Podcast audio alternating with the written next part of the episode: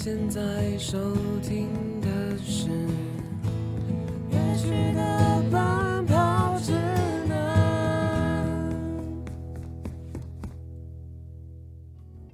Hello，欢迎来到乐曲的奔跑指南，我是 Joanna。那今天呢，今天这一集的节目呢，就是由我一个人 Joanna 来出任务了。那在之前的集数呢，有跟大家聊完作词、作曲还有编曲的部分。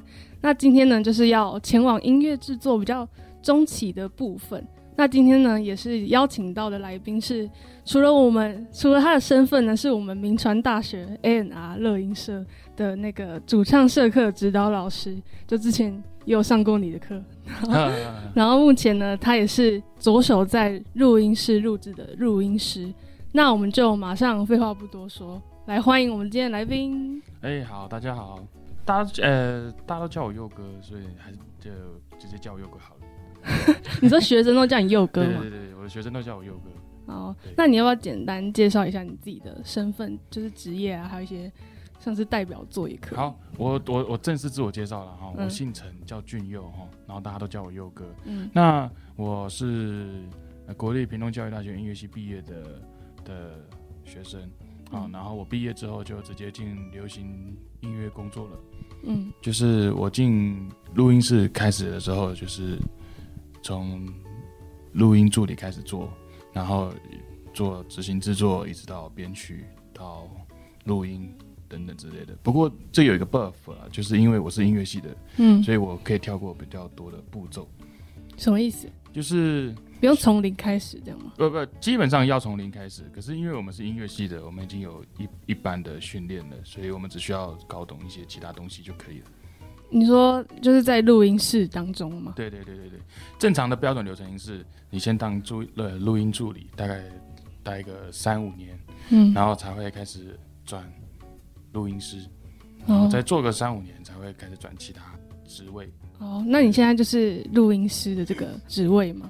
呃，我我现在的专职是音乐制作，哦，就是我负责处理音乐的所有事情。哦，就是整个要呃左手整个，假如一首歌好了，就是可能整个对，我要我要负责他的歌曲的长相，然后他的听觉感受是什么。哦，所以就平常佑哥的工作内容就是比较多，目前就是音乐制作比较多，是是是。然后有时候也会碰到录音录音对嘛，，平有有的时候也要也要录音啊，也要混音啊，嗯在不得已的情况下，你还是要自己出来。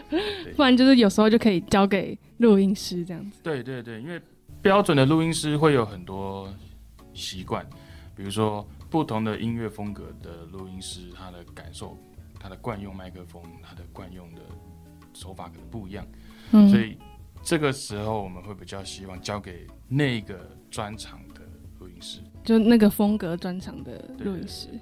好，那也想要就蛮好奇，你一开始会踏入录音师这个工作的契机是什么？其实那个时候就是我刚从大学毕业之后，然后我进唱片公司，那是一间很小的唱片公司。嗯然后我进唱片公司的时候，那个时候老板就问我说：“呃，你会不会写曲子哦，会不会写？”曲？然后我就说我有作品，嗯就拿作品给他听。他听完之后，他说：“那你不然你来给我们公司当编曲师。编曲啊，”对我就从编曲开始。那在音乐系受到的训练跟在外面受到训练比较不一样。在音乐系受到训练就是你要照着音乐里的逻辑，然后去去谱写它。嗯，所以我们是真的写出来，就是一个音符一个音符写在纸上的那种写出来。哦，对，然后当我进到唱片圈的时候，我发现，哎呀，电脑真的是可以解决一切事情的时候，对啊直接哇 key 上去。这也太方便了。吧。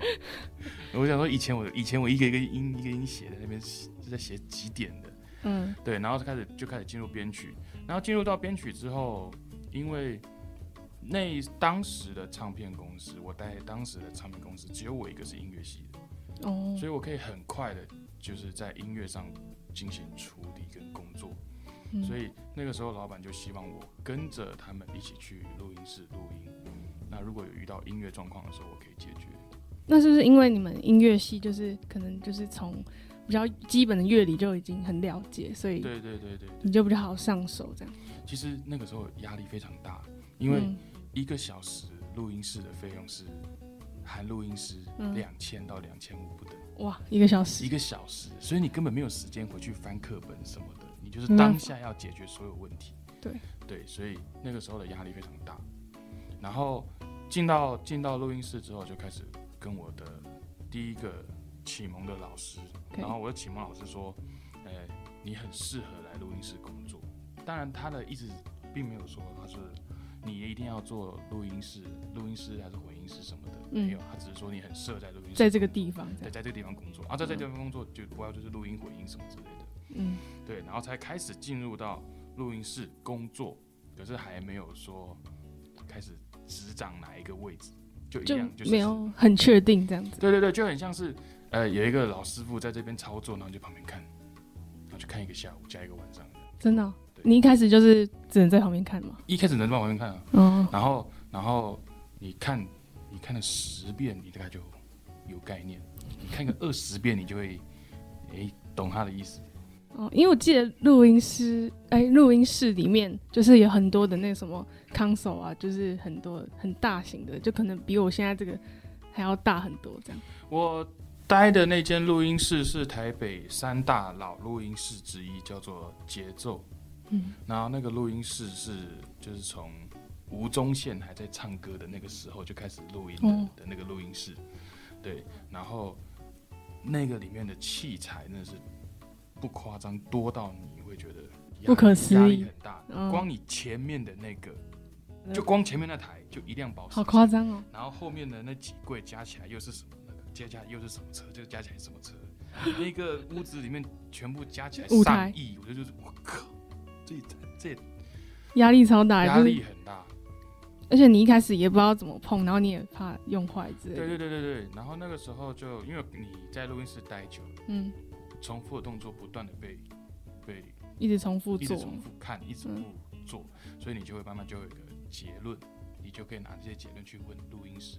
嗯，对其实为什么大部分的一般人他进到录音室要先做这么久的录音助理，其实也是累积录音的视觉的经验，哦，就是你要一直在旁边吸收这样子。对对对然后然后开始开始进到实际操作录音的时候，就已经是一年以后的事了，就是在旁边当助理的一年之后，一一年之后了，一年之后然后因为你开你可以听得懂声音，嗯，对，其实录音师最大的的任务就是要你要在有限的资源下发挥最原始的声音，不是最好的声音，是最原始的声音。你说那个歌手或是录音有一个准则，嗯就是、呃原音重现哦是，最高指导原则。就是你现在听他唱的那个声音，你要跟听起来听现场的声音是要哦一样的声音为最高指导原则。哦，反而不是好听为不主不。是不是，我把你录好听这件事情取决于你。如果你本身就是唱不好听、弹不好听，我怎么可能我怎么可能录的好听？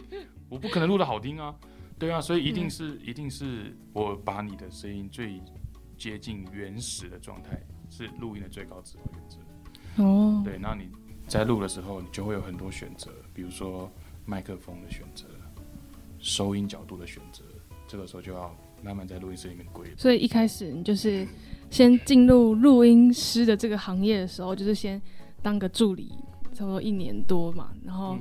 之后就正式的成为录音师，然后就就录音师的负责的地方是什么？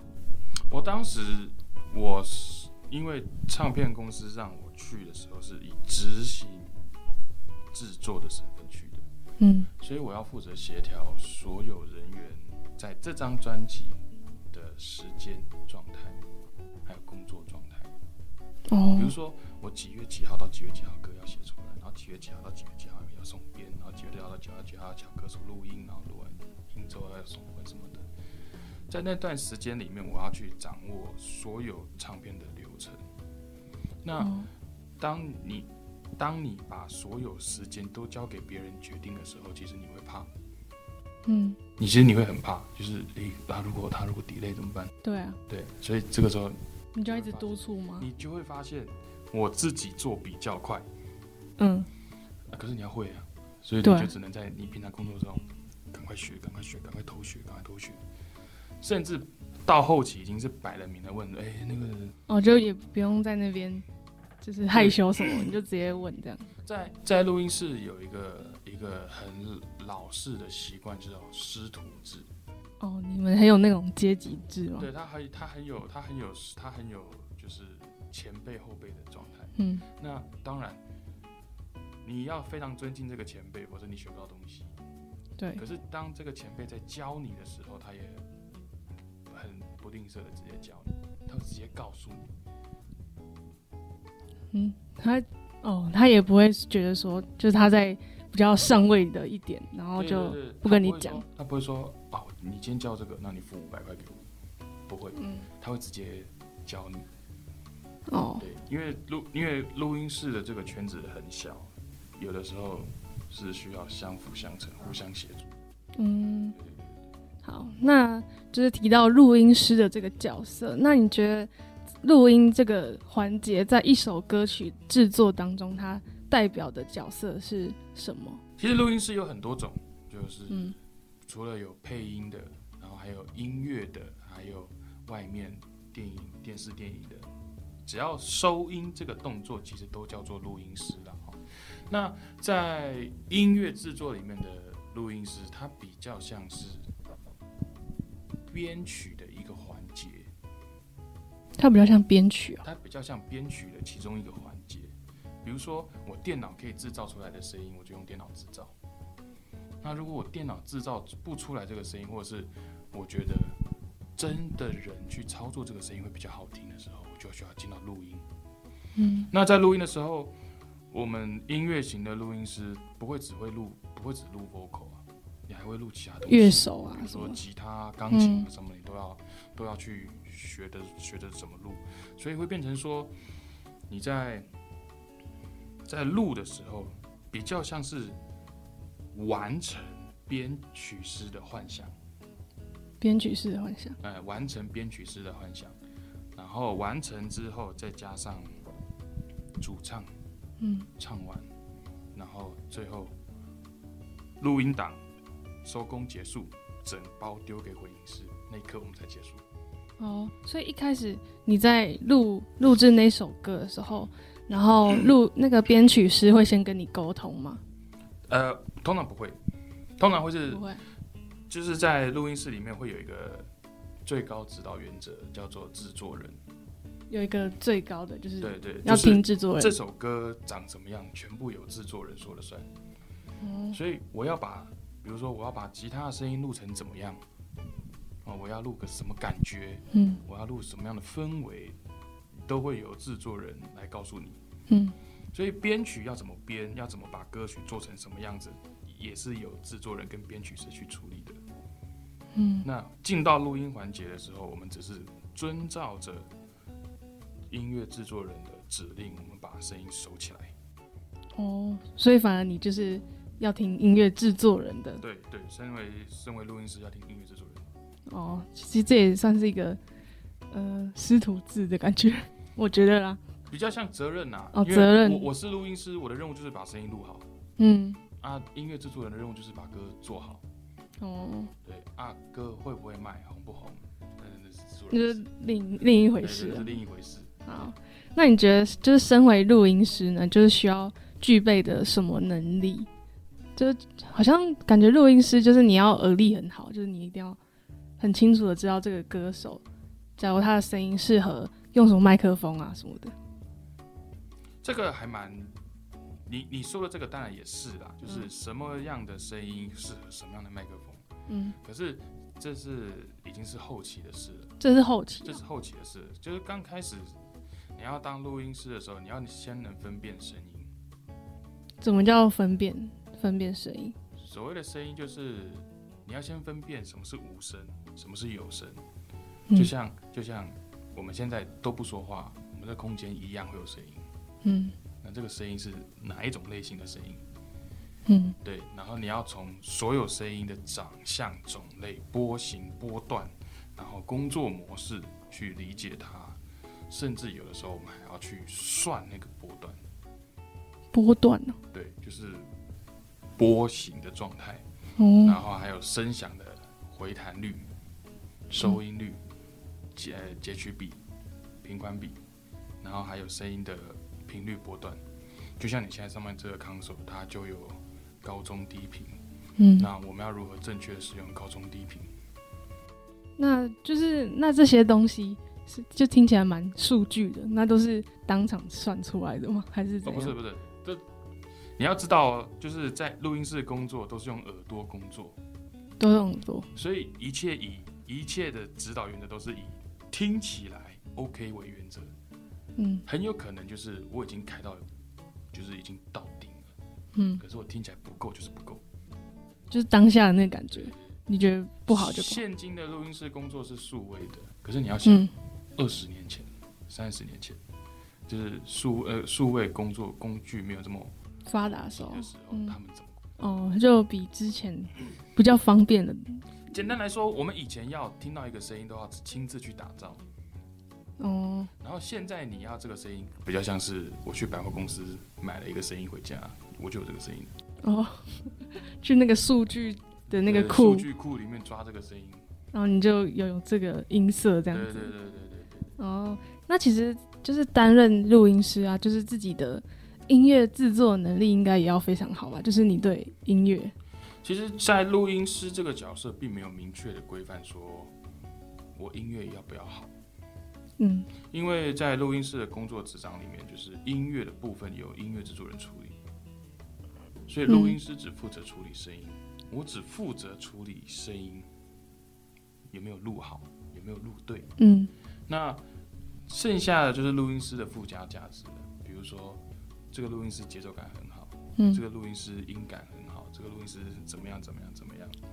那如果这个录音师能够帮音乐制作人解决很多事很啊多事情，那嗯那当然音乐制作人就很喜欢很轻，松，很喜欢这个录音师，嗯就会慢慢去去配合他。嗯所以录你刚刚说的这些东西，其实比较像是录音师的附加价值。就不是一个呃主要的内对容。对对，因为我如我今天进录音室录音，我可能今天是录歌，嗯明天是录节目，后天是录电影。哦，那我音乐对我来说没有这么重要。就是只是其中一环这样子。那你们平常在录音的时候，录音是需要去提醒，假如那个歌手或者那个乐手要做一些什么样的调整吗？哦，这个有一个时间线，就是呃九零年代以前，录音师会直接骂人，录音师会骂人哦、录音师会直接骂人。是然后九零年代以后，就是比较不会骂人了，为什么有这个九零前跟后的界限因？为录音工具的不同。我们现在的录音工具都是记忆体，嗯，我录错了，我重来，我损失什么？没有什么、欸、我就是损失了那五分钟十分钟时间的对不对？嗯可是可是以前的录音是，你你知道有一种东西叫做录音带吗？哦，就是那个一卷一卷的。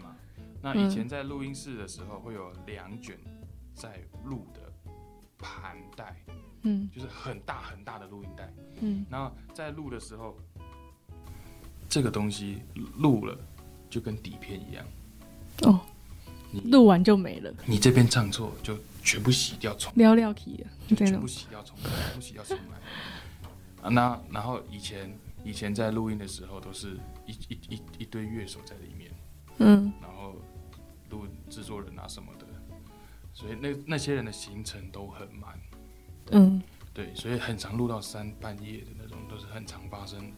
然后他已经他已经很累了，然后你还唱错，然后还一直唱错，那那个时候完蛋了就就喷了啊！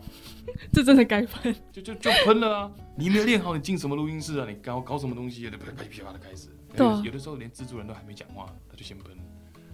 可是现在不一样啊，因为现在就是哦，就是就是录音这个动作变简单了，嗯。所以每一个人只要会开机，然后会线拔拔插插，然后按下录音键就开始录音了。哇，所以所以录音这个动作变简单了，那嗯自然而然就会变成说，呃，我们不需要去负责我们录出录声音的 quality，我们只需要照音乐制作人的指令走就可以。嗯，所以你自己本身是有经历过这个九零前跟九零后的这个，没有我我进录音室的时候已经是数位时代了。哦，只是听一些前辈讲，就是他们有经历过那个要骂人的时代。以前好，那就是录音师，就是平常需要具备的。那你觉得录音师还要具备什么能力？我觉得录音师要具备声音的灵敏度。嗯。我举例什么意思啊？比如说我们一般在听音乐，或者是我们一般在上课，或者是聊天什么的，我们都是收，嗯。我们都是接收的用角色。耳朵接收讯号，嗯。然后我接收这个讯号来判断我要做什么，对不对？对。可是，在录音室不是，是你要去找，你要去找什么？可能是问题，嗯。可能是声音冲突，嗯。可能是频频率重叠，那这个东西都要需要去找，那我们就要需要在那个循环段里面不断的听，不断的听，不断的找。哇，就就是想象一下，就是一个 live band 录完，嗯然后你要去找问题，然后那一个小节就这样听听听听大概三四十遍这样，一重复听这样。重复听，你要你要把问题找出来，哇，对啊，我觉得录音师的耳朵也是挺累的。非常累。所以所以录音师有的时候录音师结束工作出录音室的时候，都是那种要死不活的样子。其实不是不是因为不是说那个那天录音真的很累，而是录音这个动作很耗录音师的专注度。嗯对他要像一个雷达一样，就是一直去寻找声音的。一直在寻找那个声音当中有什么问题，有什么对对对对对对对对对，要要去解决的东西每。分每秒都在解决。嗯然后，因为录音没有标准答案，嗯，对啊，没有人说 OK。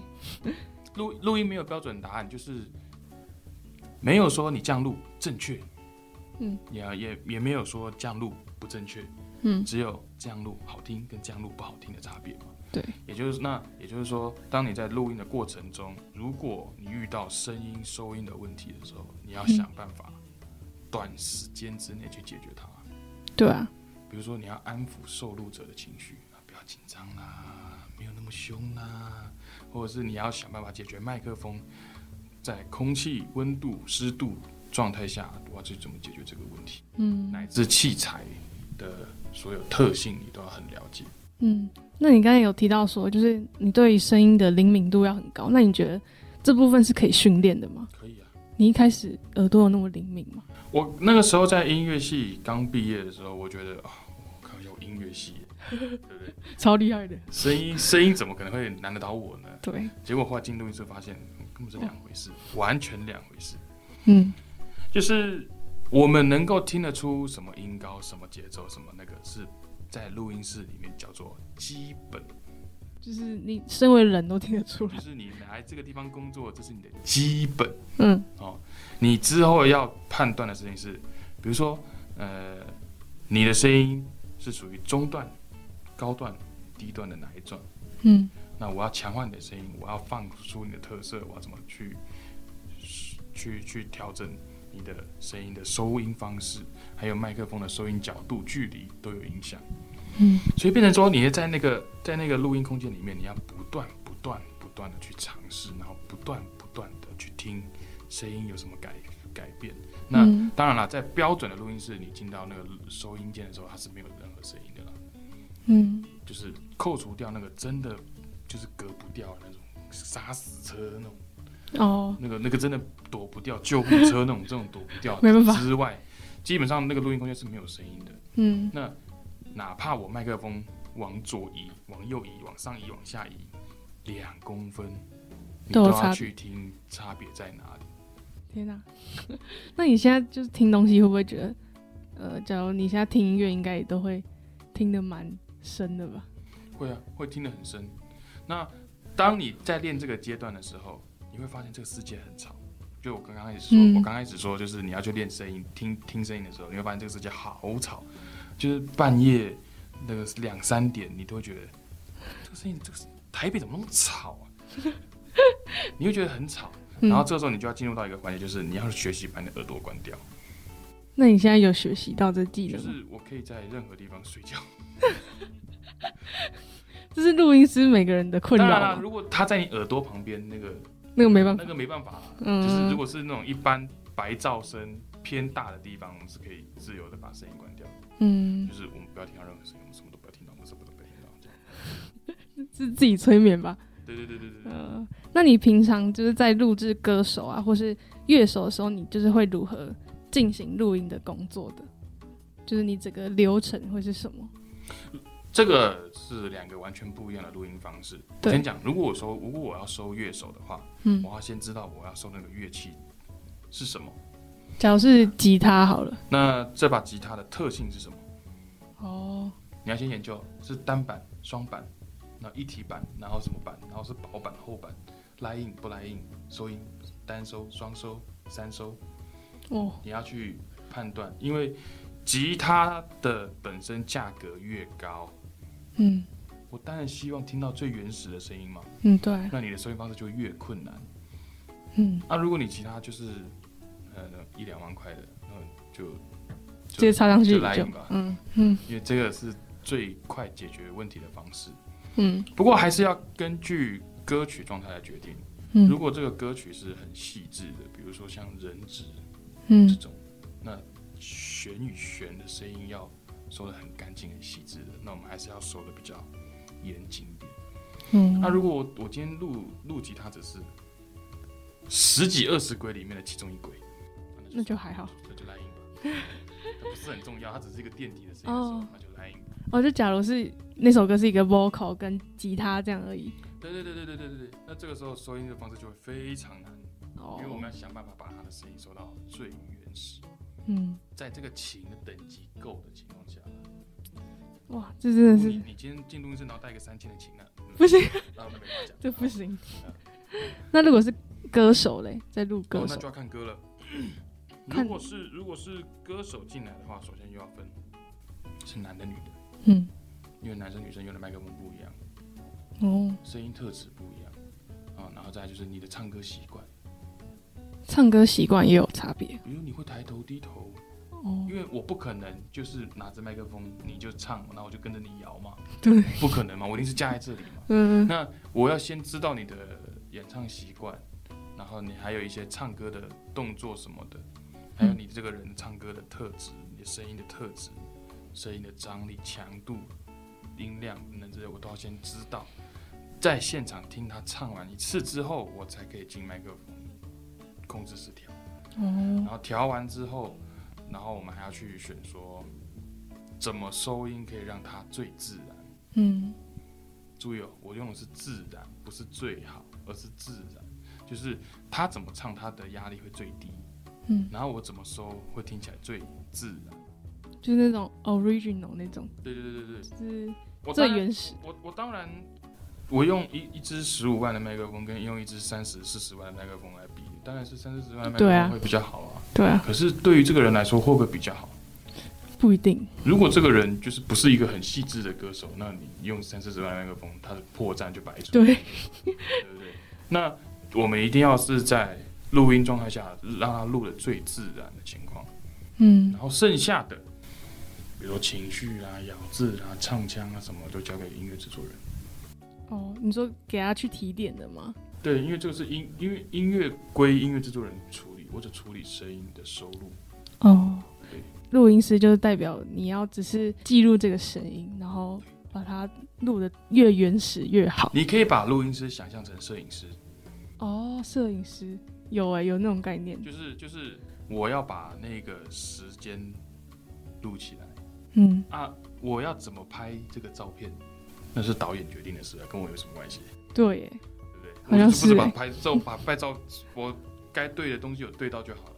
嗯那你在录制的时候，通常你会以什么样的标准决定你录你这次的录制是完美的状况，就是你才收工？以我是录音师的情况下嘛，嗯，以我是录音师的情况下，制作人说 OK 我就收工了。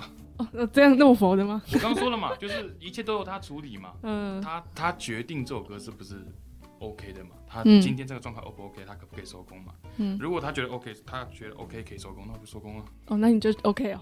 可是如果说在录音过程中有出现，就是你那个就算放水也过不去的坎，你就要先修了，哦你就要先处理了。嗯，对，好，了解。好，那就是也想要问一下，因为现在就是很多人像是做一些独立的制作，然后就是会购买自己的设备进行载入，然后就是像是也要做这些这些 podcast 啊，然后就是可能大家都会选择在自己的家中载入。那你觉得自己在家载入的时候是需要注意什么的？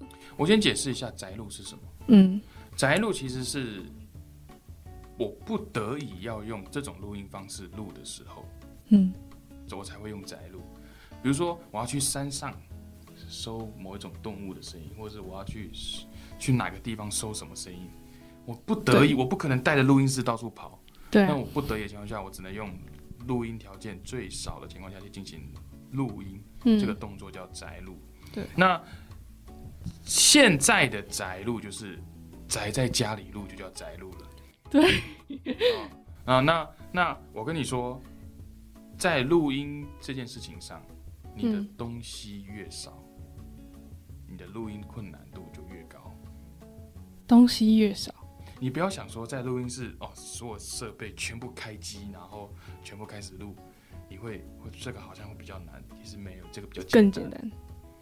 因为我工我的我的每一个工具都有它的任务，嗯。我嗯，把任务都分给那些工具人，这种所以我分工我只要调好了，我就可以直接录了。哦，可在宅录的时候不是，你的录音界面可能很普通共，你麦克风可能普通共，然后你又住在你又住在可能马路边什么的，对，你有很多很多状态会影响到你的录音状态。嗯所以那这个时候就要考量你在宅录的时候，你那个录音师有没有办法克服那些状态。嗯，我比如说，我比如说宅录最常遇到的问题就是房间长得不规则。哦，你说那个声音会这样反弹这样子吗？对对对，它会反射。像像我们现在在录这个房间，看似是一个正方形，对，可它其实是斜的长方形。哦，这也有差别哦。有差啊，因为这一边比较长，这边比较短啊。哦，所以最好的状态是正方形哦。这个好像还是圆形，哦，圆形对，可是不可能给你一不个能有圆的形。圆的房间。对，所以所以所以当然我们怎么录就会变成说我们在这个空间里面找找寻录音方式的一个考量点。所以宅录其实是非常考验录音师录音这个动作的。嗯刚开始啊，刚开始是非常考验录音师这个动作的。那后来数位化了，就是一切东西都简单了，一切东西都便宜了，就有声音就好。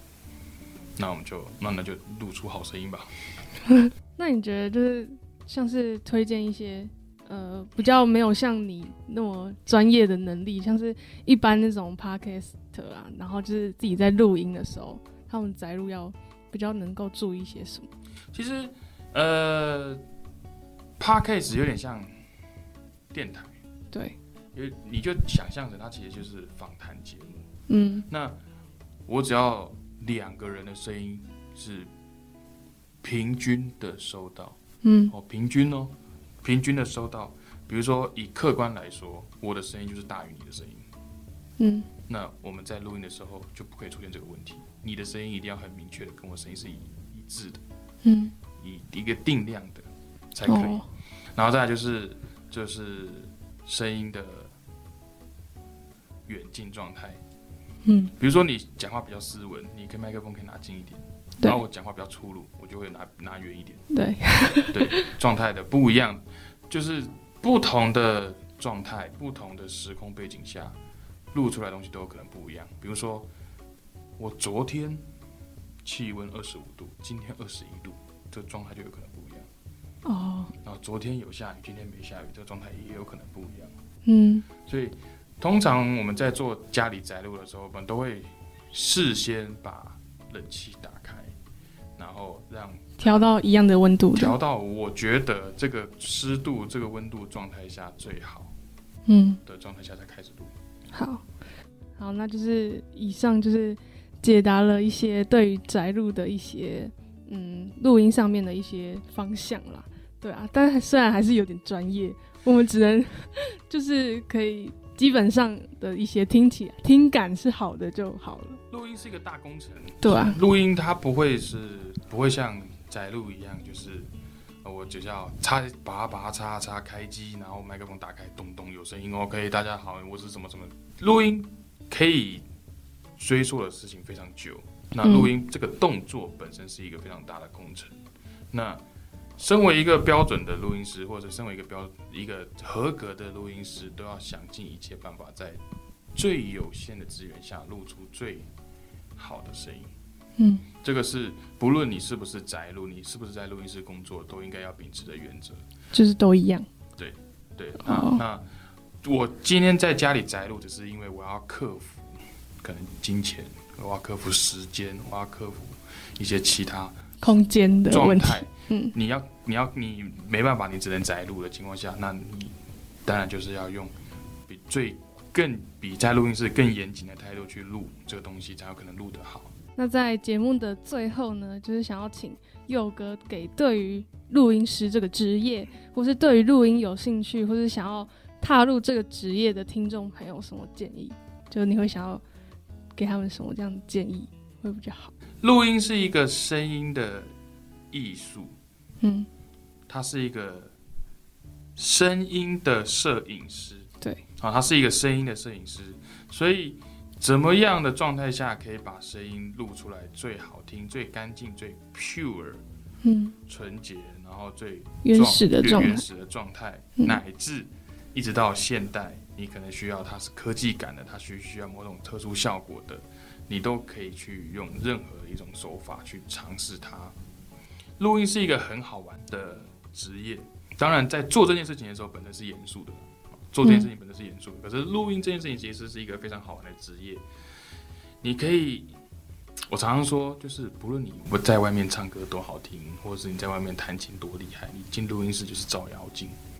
哦，你说直接原形毕露吗？对，原形毕露，你就是你，你就是唱歌怎么样就是怎么样，听得很清楚。相当清楚。对，所以所以在录音室你可以听到各种各样、各式各类的声音，你也可以在录音室看到各种各式各样你没有看过的乐器。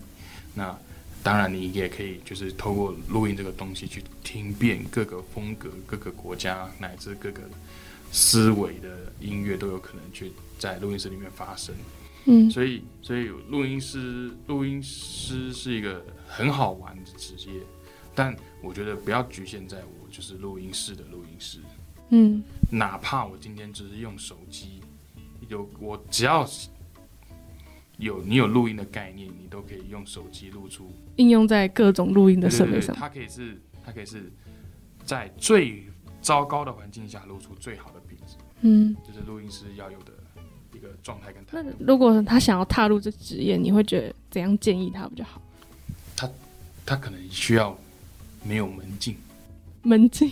你说家里吗？对你不能说我十点要回家，那不行不行不行，我九点才开机，你十点就回家，这个会不会太太太？就是录音的时段是不固定的，嗯录音的时段不是说哦，我每天早上几点到几点去，没有这种事，嗯因为因为录音的时段是取决于客户的状态，嗯，所以所以要进这一行的时候，要先有一个心理准备，就是他可能要熬夜，他对他可一定要有。熬夜，他可能会需要熬夜，嗯。然后再来就是你需要不断的训练你的耳朵，嗯。要练出差别。刚开始的时候都是玩自己的声音，嗯，就是口口型的改变、声音的改变，然后早上十点的声音，早上十二点的声音，然后下午两点的声音，你都是会去做各种声音的探索。就是自己慢慢的听出来的。对，刚开始刚开始录音师其实都是在玩声音，玩嗯这个声音。那那进这个行业的时候，刚开始一定都是被称之为录音助理啦。那助理嘛，就是打杂的嘛。对。那可是你要从你要如何从助理变成录音师，有一个很大的态度，就是你的积极程度。嗯。你的积极程度如果够好，那个录音师其实觉得他是愿会愿意多教嗯。多教你。哦，就是够积极，他就越呃乐意去分享他的所有。对，然后你要习惯，要习惯跟有年纪的男人沟通，就是。有资深的男人，就是因为就是就是现行在录音室工作的人，最年轻的，我遇过最年轻的很少吧？也也要三十出，嗯，也要三十出，哦，就是都要跟前辈学习。所以就会变成说，你知道，你知道，老男人就是很无聊嘛。所以就是你有的时候要要要习惯听老男人讲话。哦，好，那就是以上佑哥给那个各位听众朋友的一些建议。那最后呢，要不要来宣传一下佑哥自己也有一个工作室？哦，好，我我自己有开一个小小的工作室，那这这个工作室其实比较像是我自己工作的的一个集合体。比如说，我上课的学生可以透过这个工作室来找来问我，来问我一些问题，或者是寻求帮助。那我自己的客户也可以透过工作室这个状态来来寻求他要的工作案子什么之类的。嗯，那我的工作室叫做 Yo Music Studio 嗯，啊，那那 IG 跟脸书上面都可以直接搜寻得到，就你就直接打 Yo 惊叹号，然后 Music Studio 就可以了。Y O 呀，惊叹号。Y O 惊叹号，Music Studio 就可以搜寻得到。好，那就今天也非常高兴邀请到佑哥来到我们乐曲的奔跑指南，分享他所有关于录音师这个职业的一些经验。好，那我们今天的节目也到这边告一段落喽。那我们下次见，拜拜。拜拜。大家一定要记得评分，订阅还有留言，然后重要。对啊，那个我们会在礼拜日的晚上，每一个礼拜日晚上晚上9九点点，更新。啊，我们不是在电台播的节目，所以我们不会有重播时间，对，想点就听。对，好随选随听。是的，大家拜拜拜拜。